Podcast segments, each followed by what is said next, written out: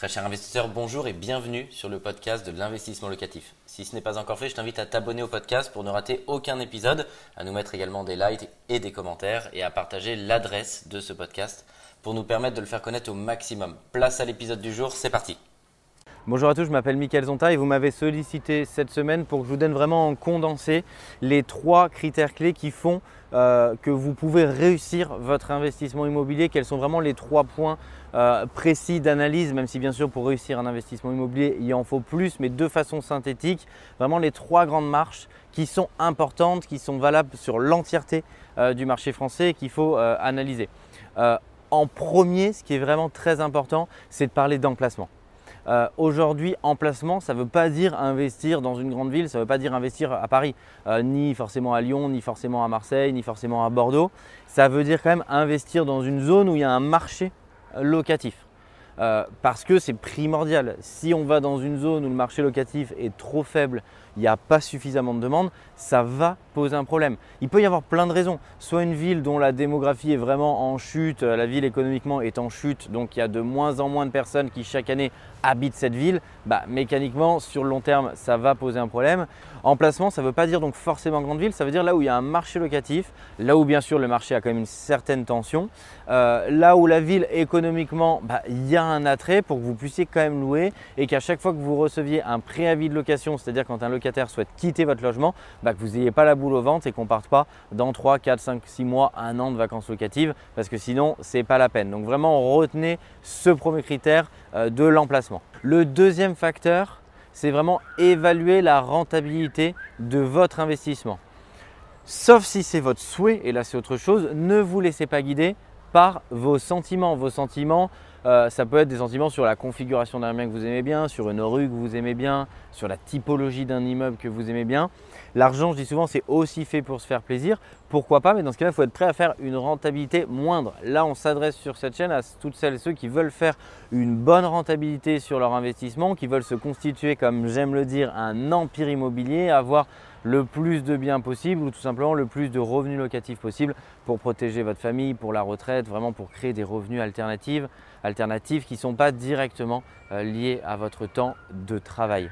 Donc vraiment, à partir du moment où vous êtes cohérent sur la rentabilité que vous souhaitez atteindre en fonction de la zone géographique, bah, ne vous laissez pas emporter par des facteurs humains ou sentimentaux liés à ce bien parce que sinon ça se transformera en échec. Donc essayez vraiment de rester cohérent sur tous les indicateurs financiers de l'opération. Et enfin en 3, c'est avoir un bon gestionnaire. On appelle ça vraiment un tiers de confiance.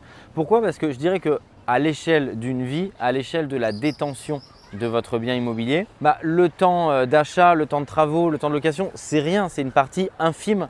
Euh, c'est un véritable détail de l'entièreté euh, de la durée que vous allez détenir votre bien, de remboursement et même quand vous l'aurez remboursé, des revenus que ça va générer. Ça veut dire ce qui est important, c'est bien sûr de monter et de gérer l'opération à l'instant T, mais ça va représenter 1% sur la durée de détention et sur la durée sur laquelle vous allez profiter de votre bien immobilier. Donc mettez en place des stratégies, un tiers de confiance, de l'automatisme, ça dépend là si vous faites de la location courte durée, de la colocation, de la location euh, classique longue durée prenez un vrai tiers de confiance pour gérer dans la durée votre bien parce que c'est ce qui va compter. Je dis souvent, quand on dit on achète, euh, on est content euh, les cinq premières minutes. On dit bah, j'achète, voilà, on est content les cinq premières minutes, le premier mois, une heure. Euh, mais là où vraiment on va pouvoir mesurer l'opération ensuite, c'est dans la durée de détention. Choisissez un tiers de confiance. C'est bien évidemment un des métiers qu'on pratique et qu'on exerce chez investissementlocatif.com et que j'ai la chance de diriger, où euh, bah, il y a une équipe de gestionnaires, de comptables, de personnes en charge de la location et de la relocation de votre bien qui vont agir comme tiers de confiance et qui vont vous guider dans la durée de votre opération pour que celle-ci bah, continue tout simplement à être un succès. Euh, donc c'est vraiment sur ce point-là, il faut bien l'avoir en tête parce que trop d'investisseurs l'oublient, sont contents sur la durée de l'opération. Et puis après, si cette opération est mal gérée dans la durée, bah, vous perdez en tout cas une partie euh, du bénéfice que vous auriez dû avoir. Et je voudrais vous citer une anecdote personnelle parce que euh, ça nous arrive à tous, on reste des humains avec les forces et les faiblesses. Euh, il y a un appartement que j'ai acquis il y a plusieurs années maintenant à Paris 18e arrondissement pour lequel j'ai eu un véritable coup de cœur parce qu'il était magnifique avec une hauteur sous plafond vraiment intéressante. La rentabilité, je le savais, était à mes yeux trop faible par rapport au secteur mais je me suis aussi laissé emporter par mes émotions puisque j'ai décidé d'acquérir ce bien-là. Il se trouve que c'est il y a plusieurs années maintenant, euh, c'était à Paris, je le détiens toujours, le marché immobilier est, ce qu'il est, c'est-à-dire qu'il a été fortement en croissance. Donc aujourd'hui, mécaniquement, c'est devenu largement une bonne affaire parce qu'il y a une plus-value latente qui est conséquente.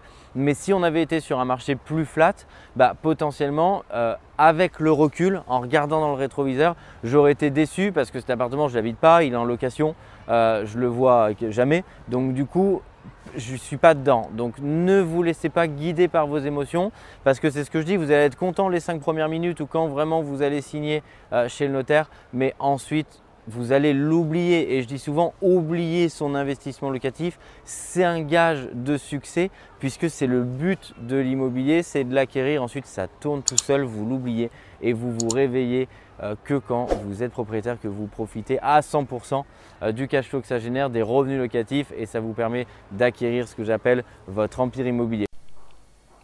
Un grand merci d'avoir suivi cet épisode jusqu'au bout. Je te donne rendez-vous pour un prochain épisode. Si ce n'est pas le cas, abonne-toi au podcast, partage-le, mets-nous un like et tu peux également retrouver plus de conseils sur YouTube avec plus de 300 vidéos gratuites.